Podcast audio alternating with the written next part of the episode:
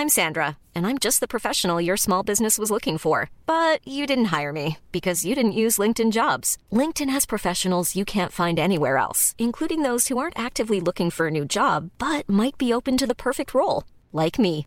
In a given month, over 70% of LinkedIn users don't visit other leading job sites. So if you're not looking on LinkedIn, you'll miss out on great candidates like Sandra. Start hiring professionals like a professional. Post your free job on linkedin.com/people today. Tarde a tarde, lo que necesitas saber de forma ligera, con un tono accesible. Solórzano, el referente informativo.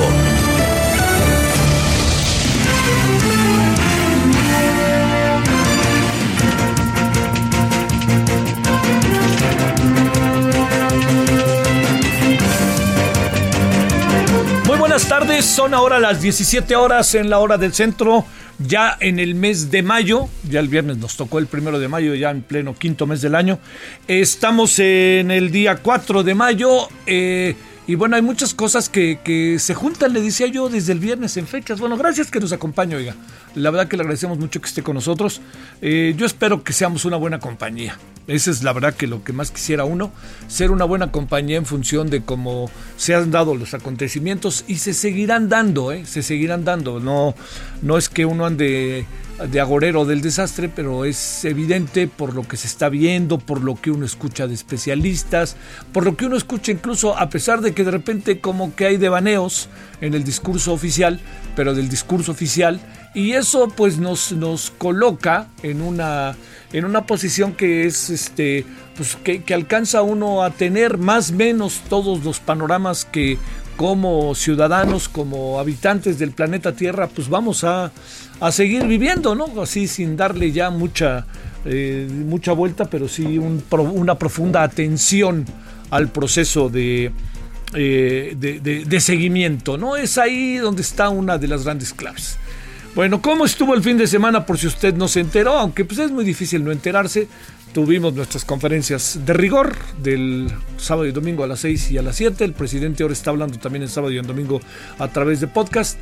No sé exactamente cómo vayan a terminar muchas cosas respecto a las mañaneras. Eh, el presidente tiene sus razones, el presidente, para decir este no dejó las mañaneras, porque pues pierde su capacidad de maniobra y su tirar líneas y le quitan al presidente sus mañaneras, imagínese lo que puede este decir, él, él, dice que se vacía, que, que, van a querer este, sus adversarios atacarlo, etcétera, etcétera. Pues todo eso que, que él dice como un discurso que no ha cambiado ni tantito durante mucho tiempo y ni va a cambiar. Este, lo que pasa es que pues en sentido estricto es lo que lo mantiene en contacto y en el imaginario colectivo diario. No creo que eso vaya a cambiar, ¿eh? se lo aviso. Lo más que podrá hacer es que digan, este, a ver, de manera virtual vengan las preguntas y él va a estar ahí en su oficina y estarán preguntándole los que siempre van a preguntar, los que son incondicionales, lamentables, porque sería bueno también que fueran periodistas, periodistas, y los que son, pues los que traen su opinión y los que quieren saber y etcétera, ¿no? O sea, como siempre, en estas cosas es muy fácil eh, distinguir los terrenos. Esa es la opinión de su servidor. Bueno. ¿Qué pasó el, fin de semana? Mire, de las cosas que, que, es importante, como ya desde el viernes le decíamos, el tema del presupuesto, del giro que quiere dar el presidente al presupuesto, pues lo único que hizo es postergarse la discusión dos semanas. Vamos a esperarnos dos semanitas y esas dos semanitas pues ya sabremos qué pasa porque el vocero, el afamado vocero, voluntario o involuntariamente, pues le hizo el favor a Morena al decir algo que era que estas dos semanas en las que estamos ya empezando, pues están muy difíciles. Lo segundo para atender es que, mire, eh, la, la, impresión que, que, uno tiene respecto a cómo se maneja el gobierno y su discurso es que hay como, hay, de repente hay confusiones, ¿no? Porque un gobierno dice una cosa, el gobierno federal dice otra. Eh, y luego también se mete en, discusiones, este, la verdad que muy, muy, algunas muy bizarras, pero también eh, hay un asunto que es el que tarde que temprano tengo la impresión, tiene su servidor la impresión de que va a ser eh, crisis, catarsis o va a llegar a su punto más alto. Es cuando empecemos a medir el total de los casos. Porque mire, si están eh, construyéndose hospitales ambulantes de la manera en que lo están haciendo, el, el, este, el autódromo de la Magrana Michuca, el, el, ahí donde están las carreras, si agregamos a esto los que se están los que se hizo en Banamex eh, en algunas zonas que también se van a crear otros este en todo el país no se han creado eh, todos los, eh, los hospitales están creando el hospital, pues es porque por más que lo puedan ver de una manera u otra, es que ahí viene una, pues una avalancha. ¿No? Eso es porque de otra manera no se explican las cosas, ¿no? Viene una avalancha y esa avalancha pues ya no las están ya no la están, bueno, los han venido diciendo, pero hay evidencias de que ahí viene por la construcción de la gran cantidad de hospitales, incluso Los Pinos se va a convertir, me parece que de una manera muy sensible, me parece muy bien, salvo su mejor opinión, en eh, en, un, eh, en un espacio para, los, para las y los encargados del sistema de salud para que puedan estar descansando y puedan reponerse y regresar a sus centros de trabajo, eh, va a ser una especie de residencia, ¿no? Más o menos sería un poco como lo que, lo que está sucediendo. Luego la otra parte que también rescatemos del fin de semana es que todavía hay mucha gente en la calle. Hoy que veníamos acá al Heraldo, que créame, nomás entra de su casa al Heraldo, del Heraldo a la casa de su servidor, este, eh, yo veo eh, todavía mucha gente en la calle. La verdad que eso es, eso es inquietante porque particularmente han insistido que esta semana, que esta semana y la que viene son las más difíciles. El punto climático se, presume será el miércoles, el punto más alto de contagios, pero a diferencia de lo que piensa eh, algunos, no soy especialista, pero he, hablado con especialistas, va a ser muy difícil achatar la, la, curva. Yo se ve muy difícil que de un día a otro empiecen a bajar los casos. ¿no? No, no lo veamos así. Pensemos que lo que más se requiere es que ojalá a partir de esa fecha empiece a haber una tendencia a un menor número de casos, a un menor crecimiento de casos, pero sobre todo, le diría yo, a que esto forme parte de una tendencia que empiece poco a poco a reducir el asunto. No quiere decir que el miércoles es un ejemplo, tenemos 10 casos y entonces el jueves vamos a tener 9. No quiere decir eso. Quiere decir que ahí va a llegar a su punto más alto y, ojo, eh, puede ser todavía más alto o puede conservarse así un buen rato. No, no hay aquí, no hay una lógica de movimiento porque no sabemos muchos casos que tenemos enfrente por una sencilla razón. Y la sencilla razón es que no tenemos las suficientes mediciones. Ese es el otro asunto que de nuevo hizo como punto climático eh, el fin de semana. Y uno más para para ya también entrar en, el terreno de las cosas que tenemos esta tarde aquí en Heraldo Radio, 98.5 de FM desde la Ciudad de México. Eh, muchos saludos a Monterrey, que estamos desde el viernes por allá en Monterrey. En verdad, muchos, muchos saludos. La otra cosa que, me parece muy importante para colocar eh, en nuestra agenda es que sigue habiendo un clima de mucha confrontación, no ha parado y este esta semana yo creo que va a haber una especie, yo le diría que más que un acuerdo de paz, por decirlo de alguna manera, pues, nadie se va a meter mucho por lo que se asegura significa esta semana, pero también aquí está entrando un, un elemento en que el presidente es muy vehemente porque entiende uno la voluntad del presidente por dar el siguiente paso, por echar a andar la economía, por echar a andar todas esas cosas que puedan permitirle a la gente otra vez tenerlo en, lo, en la medida de lo posible una vida pues normal, que en el fondo si la analizamos desde la, perspectiva ética, pues yo diría que es anormal. Pero eh, lo que sí es que volver a salir a la calle, volver a trabajar, trabajar para comer, trabajar para mantener a las familias, todo eso, que es evidente que lo quiere el presidente con urgencia. Yo no sé si estamos en el marco de ponerlo para el 17 de mayo. Fíjese, el presidente está hablando del 17 de mayo, quiere decir casi 10 días. No han pasado ni las dos semanas de la crisis como se ha planteado. Y luego nos hablan del primero de junio. ¿Ya ha visto usted lo que ha hecho Italia, España, Gran Bretaña, eh, Alemania?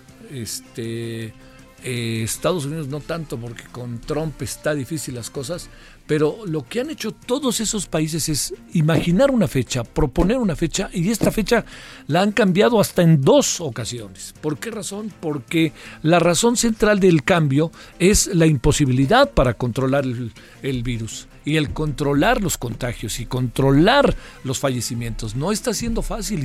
Y, yo le diría hoy que veía una entrevista muy, muy buena con un doctor de nombre, el doctor Francisco Moreno, me llamó poderosamente la atención algo que dijo, mire, decía, es muy probable que a todos nos dé el coronavirus, pero yo les diría algo, si les va a dar de cualquier manera, no busquen que les dé ahorita, busquen que les dé en otro momento en donde tengamos más elementos para enfrentarlo, porque además ahorita el que le va a dar va a enfrentar algo terrible, que es la saturación de los hospitales.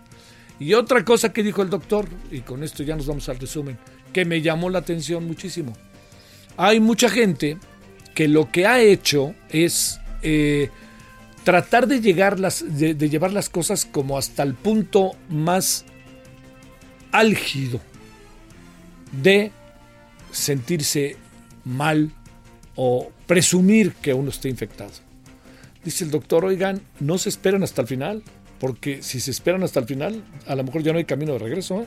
Así que si se sienten mal, luego, luego hablen, hagan todo lo que tienen que hacer, manéjense en todos los niveles que tienen que manejar para enfrentar el asunto. Y de nuevo entonces, ante eso, viene la máxima que diría es eh, una de las máximas de esta crisis. Pruebas, pruebas, pruebas, pruebas. Bueno, oiga, pues aquí andamos agradeciéndole profundamente que nos acompañe en Heraldo Radio. Oiga, ¿sabe qué también? Hoy en la noche a las 21 horas en Heraldo Televisión, en el canal 10 de Televisión Abierta, 151 de Easy y 161 de Sky. Vamos a tener, además de la información, de toda la noticia, lo que se ha manejado a lo largo del día, de la tarde, en fin, vamos a tener eh, como, como programa, fíjese, las trabajadoras del hogar ante el coronavirus, ante el COVID-19.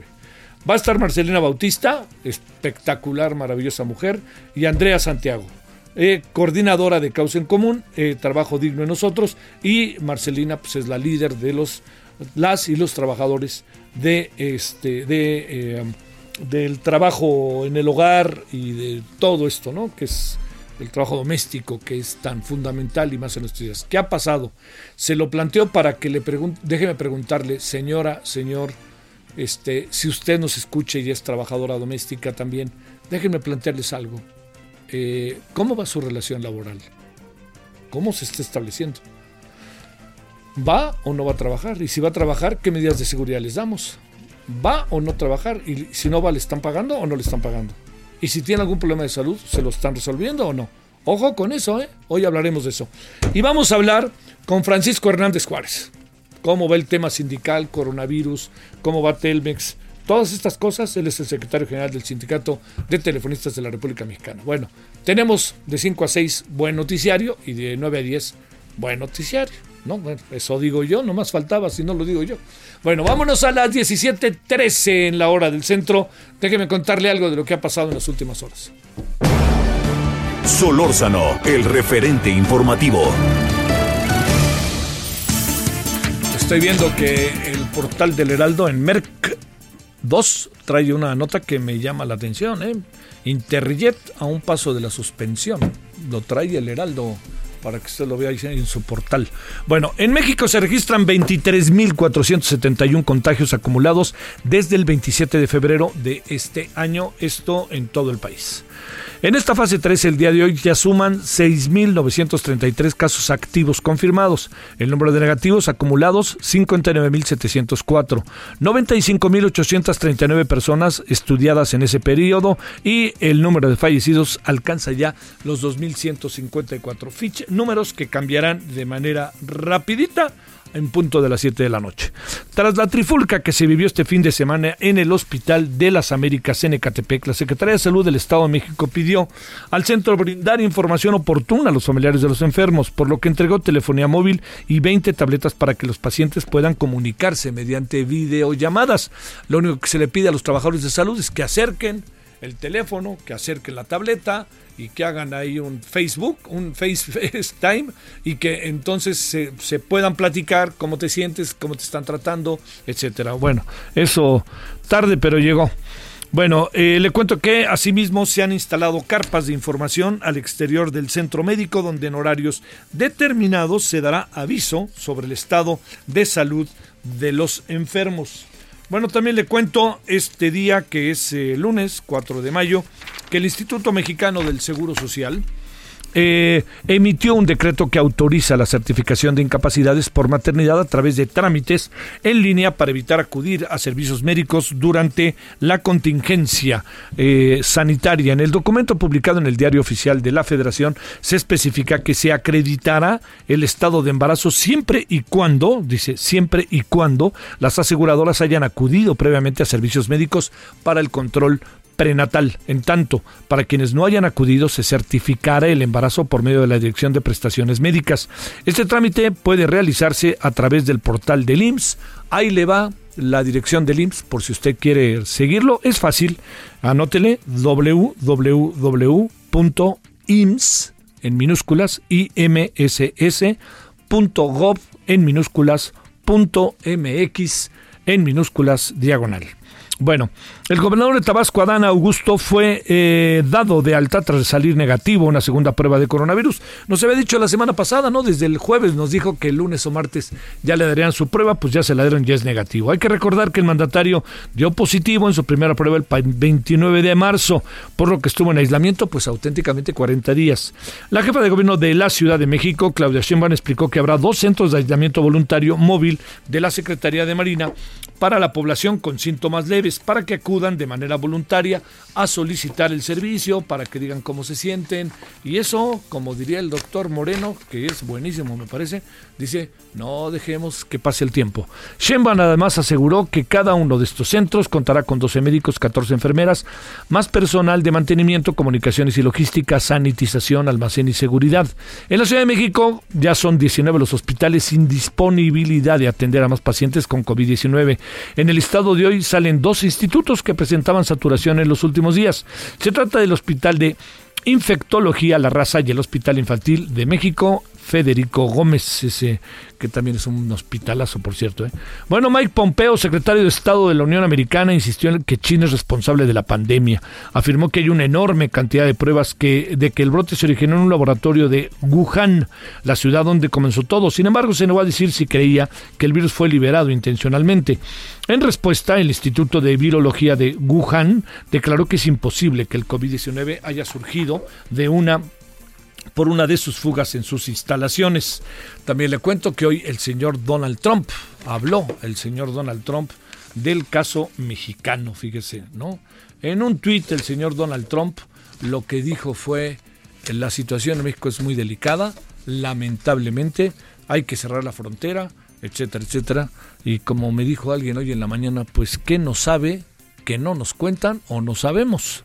¿No? Bueno, también le cuento que eh, son más de 1.137.000 personas las recuperadas por el coronavirus en el mundo, mientras que el número de contagiados acumulados desde que se detectó el virus a mediados de diciembre es de 3.552.000 personas.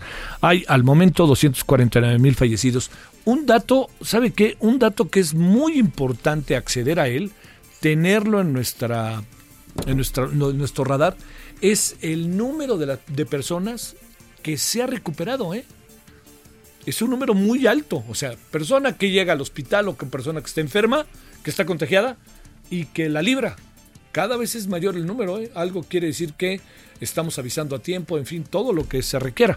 Bueno, por lo pronto le cuento que Países europeos comienzan esta semana a levantar poco a poco la cuarentena en Italia. A partir de hoy los ciudadanos podrán visitar a sus familias y reunirse aunque en número limitado. En Alemania los parques reabrirán sus puertas, pero todo sigue hermetísimo, ¿eh? No vaya, no hagan confianza por acá. Bueno, en contraste con estos países, Francia decidió prolongar hasta el 24 de julio. 24 de julio, nosotros pensando el 17 de mayo y el 1 de junio. Ah, ah, ah, bueno, en, este, en Francia entonces están pensando hasta el 24 de julio. Este, la Secretaría de la Función Pública informado que desde el 1 de mayo investiga la supuesta compra de ventiladores a sobreprecio por parte del IMSS a una empresa propiedad del hijo de Manuel Bartet, actual director de la Comisión Federal de Electricidad.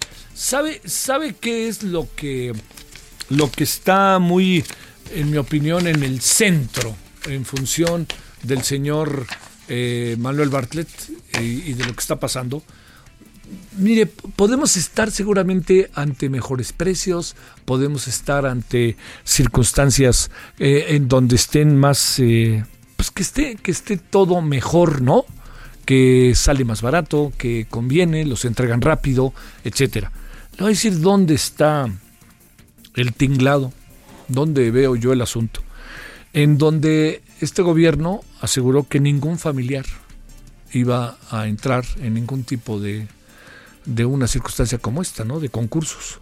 Y eso yo creo que es lo que sobre todo está ahí, ¿no? a lo mejor la empresa del hijo del señor Bartlett es no buena, sino buenísima.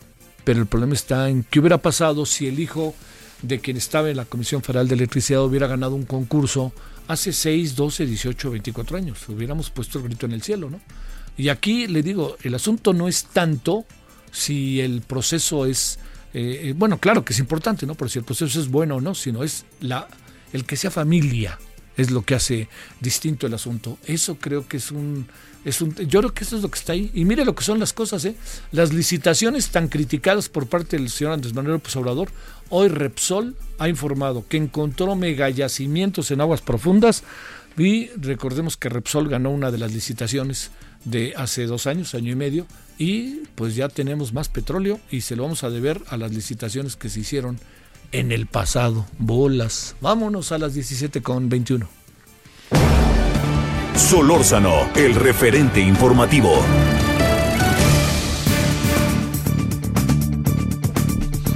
Bueno, con enormisísimo gusto saludo en verdad y cariño a Katia de Artigas, periodista, entrevistadora, fundadora de Yo también, que anda con usted y con nosotros. Querida Katia, ¿cómo has estado? Muy bien, ¿y tú Javier? Qué gusto escucharte. A ver, déjame primero preguntarte, ¿cómo la has pasado guardada? ¿Cómo ha sido la vida de Katia de Artigas y de su entorno y de su hijo? Pues la verdad es que mucho más movido que cuando podíamos salir. ¿Por qué? A ver. Te lo juro. Pues sí, entre las labores de la casa, las tareas a distancia, las reuniones, que seguimos publicando nuestro boletín de Yo también, que pues yo sigo trabajando a distancia, ya no en Televisión Azteca, pero, pero sí escribiendo, pues muy, muy movida. Y por ahí hay fuertes rumores que desde hace tiempo estás en una cosa que se llama animal político, ¿no? Sí, fíjate que acabo de empezar un, blog hace, un, hace un par de semanas en Animal Político y estoy también muy contenta de pertenecer a ese equipo. Es un buen equipo además.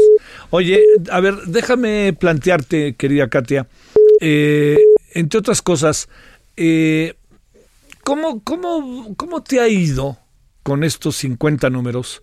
Eh, pero yo te diría que sobre todo eso, ¿cómo has enfrentado una situación en medio, en, en cuarentenadas, como tú dices, en medio de coronavirus, este, seguir sacando el asunto, tener el tema de la discapacidad con todas sus letras, como tú dices? ¿Cómo ha ido eso? A ver. Pues mira, tenemos cada vez más información y desgraciadamente ante la pandemia y sus consecuencias como quedarte en casa y, pues quedarte sin educación en el caso de muchas personas con discapacidad, pues tenemos más cosas que cubrir que nunca, porque como sabes, una de las discapacidades más grandes, las más frecuentes, que no se ven a simple vista, es la discapacidad psicosocial, que se da por causas de salud mental, que yo creo que estamos viviendo una epidemia paralela de salud mental en estos momentos que se necesita visibilizar.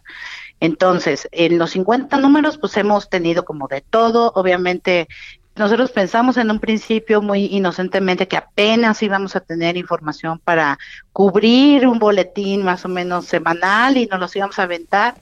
Y la verdad es que tenemos muchas más notas que cubrir y muchas más cosas que analizar, ver e investigar de las que habíamos pensado, porque estamos hablando de un grupo súper grande de mexicanos y mexicanas, que es por lo menos el 10% de la población, que tienen necesidades además muy diversas y que si lo multiplicas por una familia de cuatro personas, como una familia base, pues una de cada cuatro, uno de cada cuatro mexicanos o mexicanas vivimos con una persona con discapacidad en nuestras familias. Oye, Katia, ¿cómo has encontrado, que es algo que me llama la atención en el texto con motivo de los 50 números. Eh, ¿cómo, has encontrado las reacciones del gobierno? Este, ¿Cómo, ha sido eso, Katia, en función con coronavirus y sin coronavirus, diría yo? Pues siempre somos los últimos en la fila, los últimos en la lista. Siempre todo el mundo te dice, sí, caray, las personas con discapacidad son súper importantes. Uy, sí, sí reconocemos sus derechos, pero deja a cabo con la pobreza y ahorita nos ponemos a ver, ¿no? O deja a cabo con esta otra injusticia y ahorita vemos cuando no vemos que parte de la solución para salir de la pobreza, para no discriminar, para tener una sociedad más justa, es precisamente incluir a los mexicanos con discapacidad y sus familias. Entonces siempre somos los últimos de la lista e institucionalmente, pues este sexenio ha sido muy desalentador, Javier, porque a pesar de que tenemos el mayor presupuesto gracias a las pensiones de bienestar para uno de cada diez eh, personas con discapacidad, o sea, solamente los niños y niñas de 0 a 29 años y luego este, personas indígenas, em, pues tenemos también la mayor invisibilidad y no hay un organismo como antes lo teníamos, que tenía sus deficiencias, pero existía para trazar políticas públicas hacia la discapacidad. Entonces estamos como en medio de la orfandad porque derechos humanos cae bajo el paraguas de gobernación casi todos los derechos humanos ¿no? Y ahí está Cipina de niños, y ahí están las personas desaparecidas, y las personas torturadas, y las mujeres, y todo mundo, menos las personas con discapacidad que está bajo el paraguas de bienestar, que lo único que hace es entregar pensiones hasta el momento. Entonces, no se ven los derechos de las personas con discapacidad como derechos humanos que son. Tú hablas, este, supongo que pues eres una persona autorizada en el país y te lo digo sinceramente, tú, este, Bárbara, en fin, hablan con la autoridad y les dicen, oigan, pónganse abusados con esto o ni siquiera se admite eso. Sí, constantemente. Eh, por ejemplo, ahora con la pandemia creo que fuimos de las primeras en advertir, oigan, necesitamos información en formatos accesibles para personas ciegas, sordas, etcétera, ¿no? Y se logró ya hace pues casi un mes tener un portal que necesita mejorarse mucho, pero ahí va, ¿no? Creo que también fuimos de las primeras en poner el grito en el cielo cuando regresando de Semana Santa, pues se hizo este programa de Aprende en Casa y pues excluyó a todos los alumnos con discapacidad, ya sea sordos, porque no había eh, recuadro con intérprete en lengua de señas, que se estrenó hoy, por cierto, ¿no? Sí. Varias semanas después. Este, tuvimos una reunión la semana pasada con el secretario de Educación, varias organizaciones, incluyéndome a mí, de parte de yo también, pero constantemente hay que estar recordando, pues, hey, aquí estamos, uh, existimos, por favor, pélenos. Oye, Katia, es muy, digamos, en países como el nuestro, ¿eh? no estoy pensando en otros, o quizá también en otros, ¿eh? es muy diferente en otros países todo este proceso, o, o hay lugares en donde en verdad que sí que se ha avanzado, ¿no? Pues mira, sí, hay muchos avances en muchos países. Claro que no es la panacea, creo que en ningún lado. Pero, por ejemplo, Michelle Bachelet, la alta comisionada de derechos humanos, sacó la semana pasada un informe preocupado por la exclusión de personas con discapacidad en la pandemia, pero también acompañada por una guía que reportearon ellos en la ONU de mejores prácticas. Y, y para no compararnos con Finlandia, ¿no? En Perú, en Colombia, en Argentina, hay muchas mejores prácticas para la inclusión de personas con discapacidad que en México. esos, esos sí son datos, ¿eh? Porque eso debería de estar a nuestra mano, o sea, hacerlo, no, no, no creo. Eh, hay, hay también el closed caption, ¿no? En algunos casos que siempre acaba ayudando, ¿no? Pero, pero, ¿qué piensas de eso? A ver. Claro que ayuda y ayuda no solamente a las personas con discapacidad, eh, o a las abuelitas, por ejemplo, que se vuelven personas con discapacidad o abuelitos que pierden la audición y ya pueden hacer closed caption, o tú puedes estar en, en, tu chamba viendo videos y que tu jefe no se dé cuenta gracias al closed caption también, ¿no? Sí, claro. o sea, sirve para todo, la accesibilidad sirve para todo. Y fue algo que ya está en ley desde una reforma, fue nuestra primera reforma eh, constitucional que cabildeamos, la de telecomunicaciones en el 2014. Pero también se necesita un centro de relevo. ¿Qué es un centro de relevo? Te explico. Es muy sencillo, es como un call center, pero en lugar de que te conteste una persona por teléfono, te conteste una persona en video que habla lengua de señas mexicana. Si hoy una persona sorda se enferma de COVID y no sabe hablar más que lengua de señas mexicana porque tienen problemas estructurales de acceso a la educación y muchos de ellos no saben leer y escribir y su lengua es la lengua de señas mexicana, no tendría forma de atenderse. Mm. Eso, claro, tienes que, debes de tener código, ¿no? Si no, pues como le entras, ¿no? Pero bueno. De la misma manera en que te voy a poner un ejemplo. A ver. La alerta sísmica. Sí. La alerta sísmica, Javier. Sí. Pues tienes que tener también algún elemento visual para las personas sordas. Sí, claro. ¿Cómo le haces, no? Sí. Ajá. Sí, sí, sí. No hay manera, ¿no? Ahí sí no hay manera de nada, ¿no? No, sí, se puede hacer. No, no, digo, como están las cosas ahora. Ah, no. A ver, pero ¿qué, ¿qué se te ocurre que se puede hacer, Katia? Bueno, ahorita en la pandemia. O, a ver, en la pandemia, entrémosle. Mira, en la pandemia algo que me preocupa muchísimo es que no hay opciones para las mujeres que viven violencia y tienen discapacidad. Casi por reglamento están excluidas de los centros de justicia para las mujeres. Esta es una nota que salió la semana pasada y que la misma Nadine Gassman aceptó que es una asignatura pendiente como te dije siempre, sí, es muy importante, lo vamos a hacer algún día, ¿no? Entonces yo creo que eso es algo muy importante porque además las mujeres y niñas con discapacidad viven hasta 10 veces más violencia que las mujeres sin discapacidad, según datos de la ONU, por ejemplo.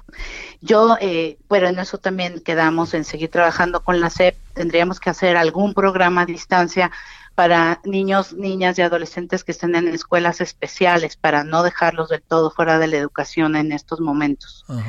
Yo creo que la guía para la salud de las personas con discapacidad que se presentó la semana pasada y en la que participamos también, vía yo también, tiene que, es un muy buen documento, pero son 21 páginas casi de renglón seguido que se tienen que desglosar en una forma más sencilla y difundir a personal médico, oye, si te llega un chavito con autismo, lee esto, ¿no? Sí. Oye, familia que tienes una persona ciega, tal cosa, ¿no?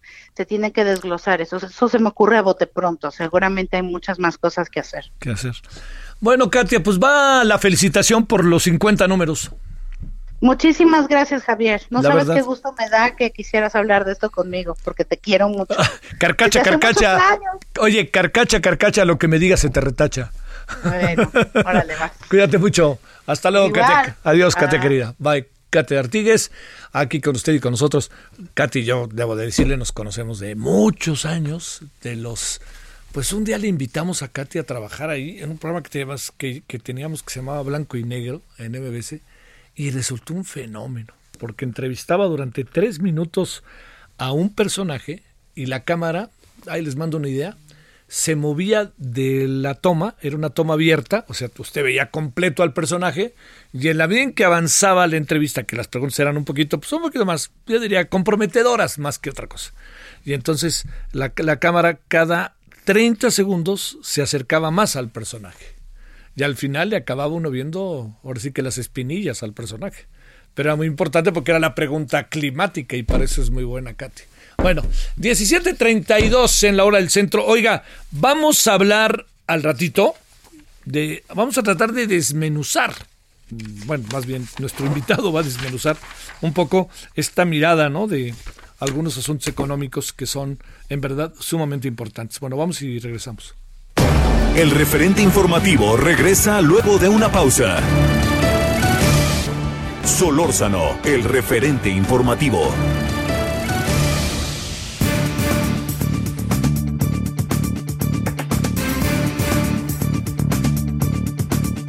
Estamos a las 17.39 en la hora del centro. Gracias que sigue con nosotros aquí Heraldo Radio 98.5 de FM.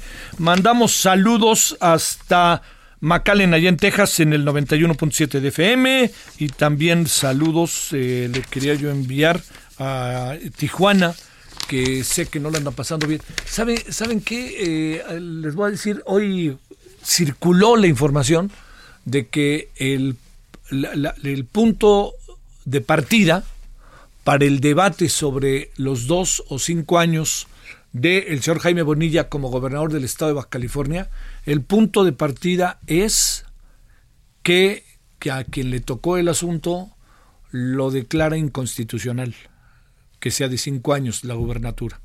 Pero es el punto de partida, que quede claro que no dijimos que va a ser de dos años, no dijimos que va a ser de cinco años, dijimos que el punto de partida para el debate es que quien se encargó del asunto ante sus compañeros presenta la posición de que lo declara él inconstitucional y ahí viene el debate. Vamos a saber en los próximos días qué sucede. El lunes o martes de la semana que entra podría pasar algo. ¿eh? Bueno, entonces a las 17.40 en la hora del centro eh, le, le quiero agradecer a Rafael Arias. Hemos conversado en otros menesteres con él, economista e investigador de la Universidad Veracruzana, que esté con usted y con nosotros. Rafael, muchas gracias que estás con nosotros. ¿Cómo te ha ido? Muy bien, Javier, aquí a tus órdenes, saludando al auditorio del país. Oye, ¿andas qué en Jalapa? Estoy en Jalapa, mano, sí, a tus órdenes. oye, eh, y, y, a ver, oye, pues Jalapa, que ya ves que ni tránsito tiene, se hacen bolas ahí terribles con todo lo bonito que es la ciudad. ¿Qué, cómo, cómo, ¿Cómo interpretas que se ha ido portando la ciudad de la capital del estado? Eh?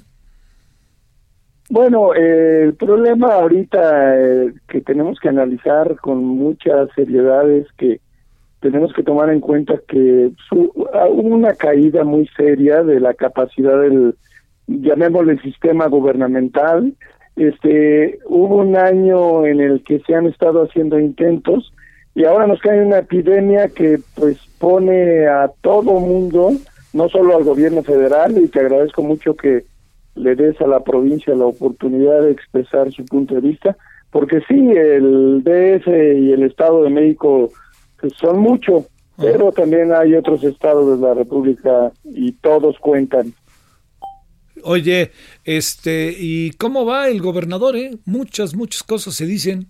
Da la impresión de que el tema de la violencia poco o nada ha bajado, ¿no? ¿O es una impresión? No, bueno, yo creo que el problema de la seguridad pública sigue siendo uh, prioritario, no solo en el gobierno del estado, en los municipios y el mismo gobierno federal.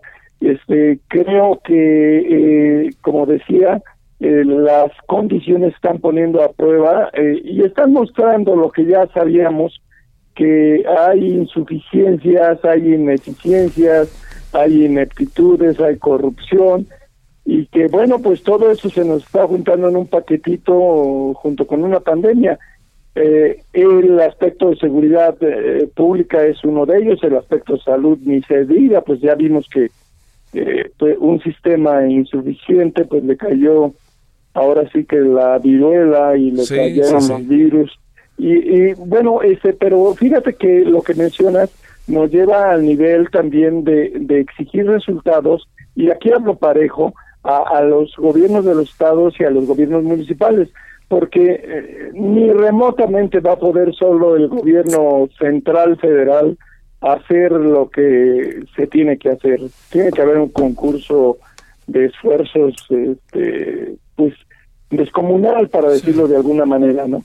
Y, y, la sociedad, eh, en este caso la sociedad veracruzana responde con, pues con el entusiasmo de siempre, para decirlo muy brevemente. sí, oye, a ver, este, Rafael, ¿qué, qué? A ver, entiendo que tendremos que platicar mucho tiempo, ¿no? No, no es tan sencillo como, colocar peces y este manzanas y, este peras y ya, lo resolvemos. Pero déjame eh, plantearte, este, eh, Rafael, no hay indicio alguno de que nos vaya a ir bien. No, no, estoy de acuerdo contigo, pero lo peor de todo es que no hay indicio de que nos estemos preparando y sobre todo le estemos exigiendo a quienes cobran sueldo y se llaman servidores públicos que, que preparen respuestas. La inercia es verdaderamente desalentadora, siguen en más de lo mismo y allá y acá. Eh, y, y, bueno, el gobierno federal hace algunos intentos, algunos esfuerzos incompletos, pero los gobiernos de los estados y los municipios tienen que responder. Mm. Oye, este, pero el crecimiento económico, claro que importa, ¿no? Ah, no, claro, y mira, ahí hay una cuestión interesante que están dando los últimos datos del INEGI. Pues obviamente se están hundiendo las entidades, por ahí se medio salvan unas 10 de acuerdo con los datos del último trimestre de 2019 pero este, en una tendencia eh, eh, de hundimiento antes de que sucediera lo de la pandemia. Pues ahora ya es evidente que el país mismo ve las expectativas se está contrayendo y, y todavía no empieza eh, a mostrar sus, sus signos profundos de desempleo, de, de pobreza, de marginación, de más inseguridad que, que se van a extender por todo el país y que ahí, pues, ¿qué vamos a hacer? Eh, eh, ciudades tradicionales, este, eh, municipios, incluso algunos de ellos evidentemente todavía marginados, muy pobres. ¿Qué, qué va a suceder, no? El presidente eh, trata de ver las cosas eh, con otra con otra tónica, ¿no? Y yo pienso que quizá Rafael lo hace pensando también en landar, lanzar mensajes eh, optimistas en medio de esta circunstancia. Eh, es mi impresión, ¿tú qué piensas? Si debería de manejarse así o de repente veré decirles, oigan, pónganse vosotros que ahí viene la cruda realidad. No, bueno, yo pienso que el gobierno federal eh, tiene funciones eh, y, y por eso mencioné que está haciendo algunos intentos. Sí. Eh, el- mira, la atención de las mayorías es incuestionable, Claro. eh, era era impostergable y de ahí no podemos cerrar los ojos ni ser este, mezquinos y no reconocer que se está haciendo un esfuerzo. Pero espérame, el esfuerzo de gastar más eh, eh, también eh, exige el esfuerzo de dónde lo vas a sacar. Tienes que reactivar la economía, tienes que equilibrar las finanzas, porque si no, este, pues se va a venir el, el mundo encima, ¿no? Pero además no puedes hacer todo, hay que eh, pues, alentar que los otros hagan lo que tienen que hacer. Ya vimos que tenemos, por ejemplo, hay un grupo de becarios permanentes en las cámaras y, y recámaras del poder que, que tienen que responder también, ¿no? Sí. Yo creo que este lo pienso igual que tú, Javier.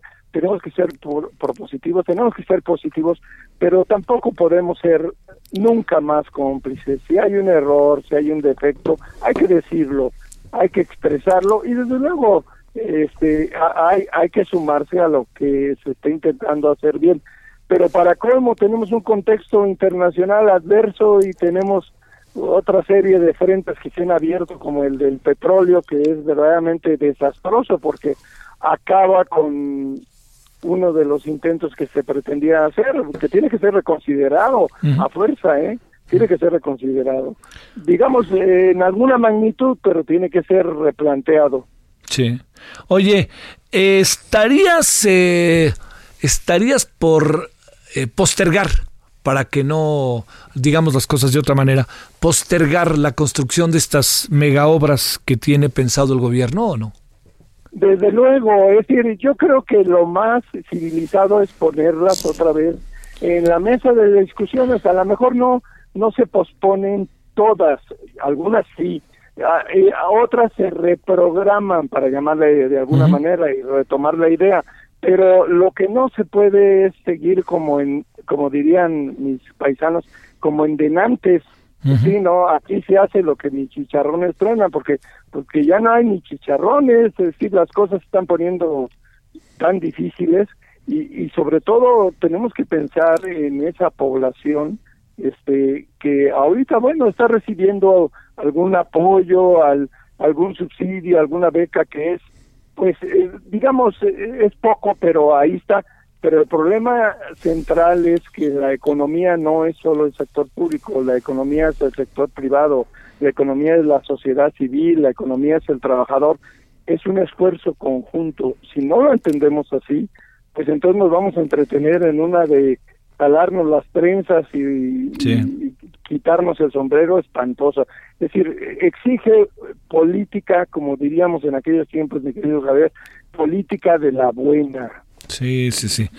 Pero con los becarios y megabecarios que dices, pues bueno, oye, déjame plantearte un último asunto. Este, independientemente de toda esta actitud, creo que clarísima de que el presidente echa por delante el pensamiento, la acción, la estrategia por los que menos tienen, eh, da la impresión de que no se deja ayudar a veces, ¿no? ¿O es una impresión mía?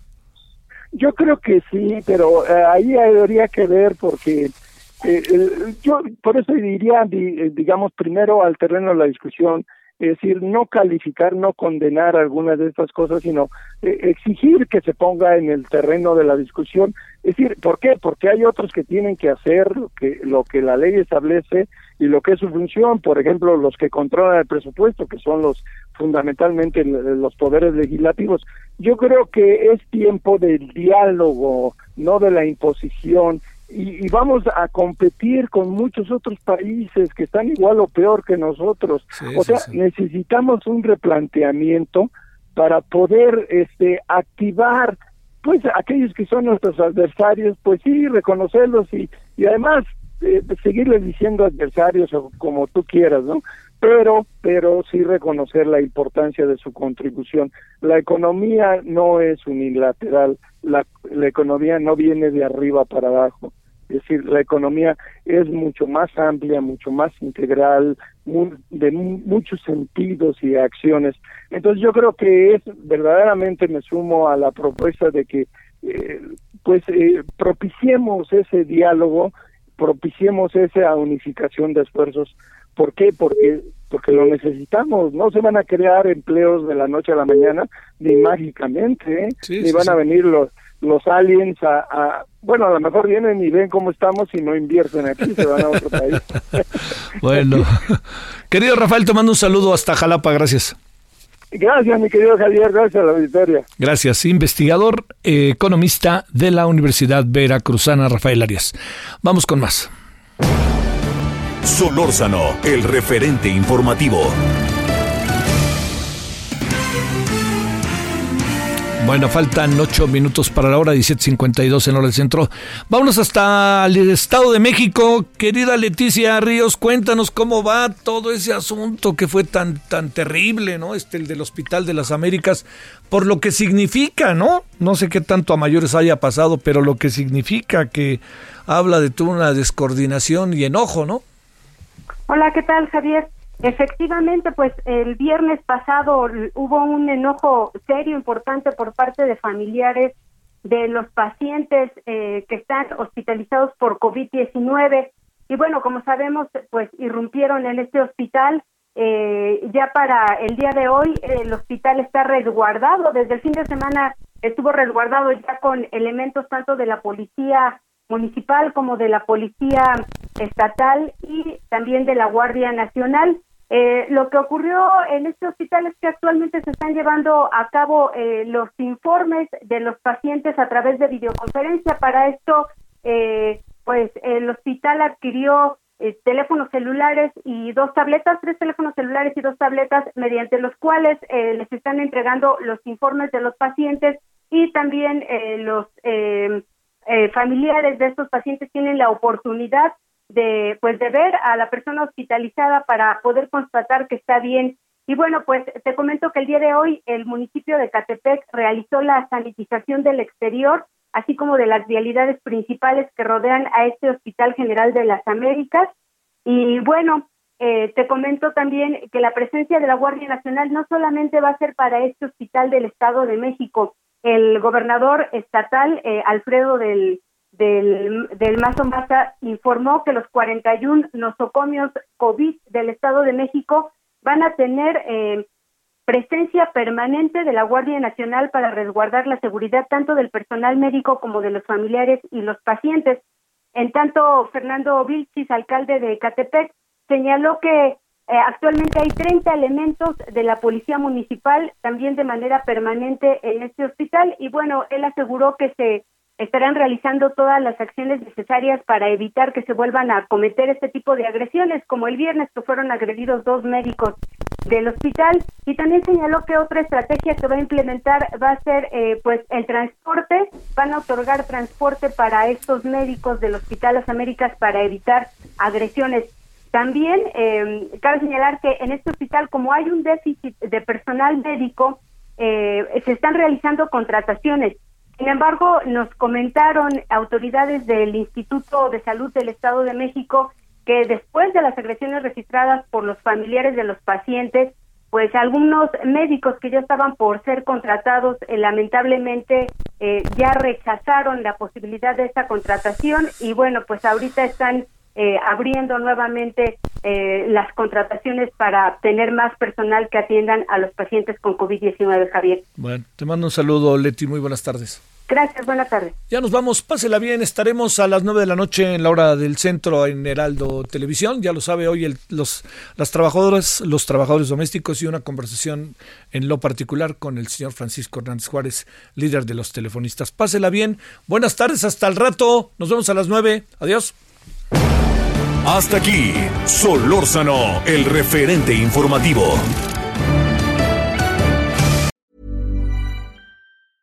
Hey, it's Paige DeSorbo from Giggly Squad. High quality fashion without the price tag. Say hello to Quince.